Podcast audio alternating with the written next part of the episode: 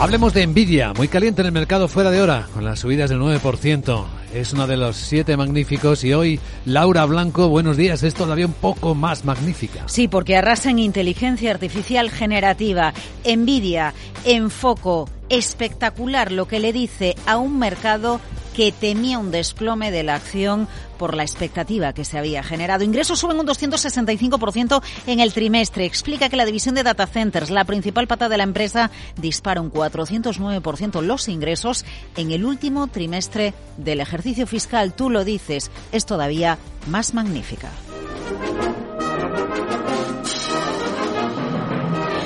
Nvidia acaba de cerrar año fiscal y en año fiscal ingresos mejoran un 126%, 61.000 millones. Ojo al beneficio, Luis Vicente, porque sube un 586% y ronda ya los 12.000 millones de dólares. En definitiva, Nvidia calla bocas porque Wall Street temía que la fuerte subida en bolsa, recordemos, 36% en bolsa de subida en lo que llevamos de 2024 y superior al 500% en el último año, no estuviera justificada. Bueno, pues las cifras muestran que está justificada la subida en bolsa, o al menos no decepciona, fuera de hora 10%, lo acabas tú de citar. Esto supone añadir de capitalización de valor en bolsa más de 125.000 millones de dólares. Y la clave no es solo que crece más de lo esperado, sino que hay mucho margen de expansión por delante. De hecho, la propia empresa asegura que la computación acelerada y la inteligencia artificial generativa han llegado a un punto de inflexión. La demanda está aumentando en todo el mundo, en empresas, en industrias, en países.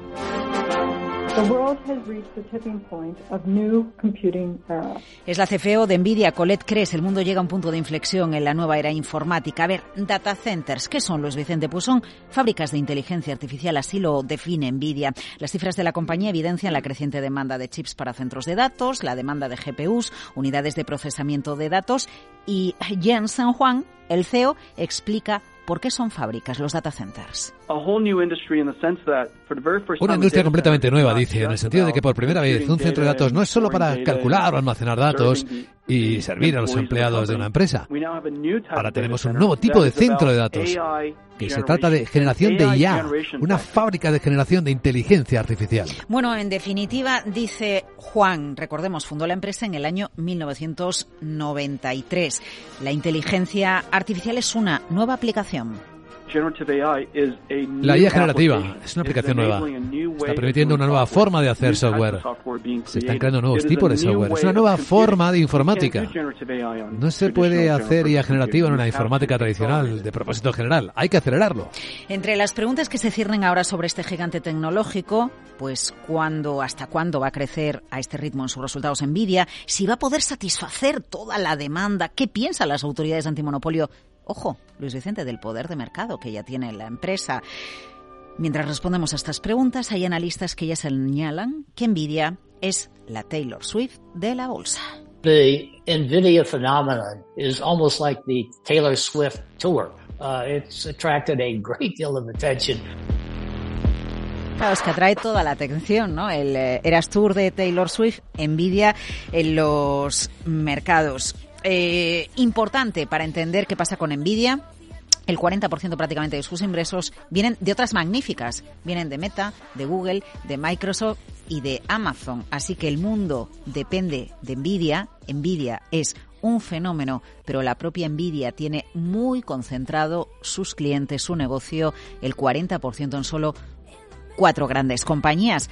Recordemos que el CEO de Nvidia está en tour global por todo el mundo y hace muy poquitos días, lo contábamos a esta hora de la mañana, le decía a los presidentes de los países, a las administraciones, a los gestores de los países que cada país debe tener sus propios centros de datos para tener independencia. A lo mejor es que Jensen es tan listo que lo que está haciendo es buscar más negocio para diversificar a su cliente. En cualquier caso, no sé si como Taylor Swift o no, pero los resultados, podríamos decir, de Nvidia han sido magníficos.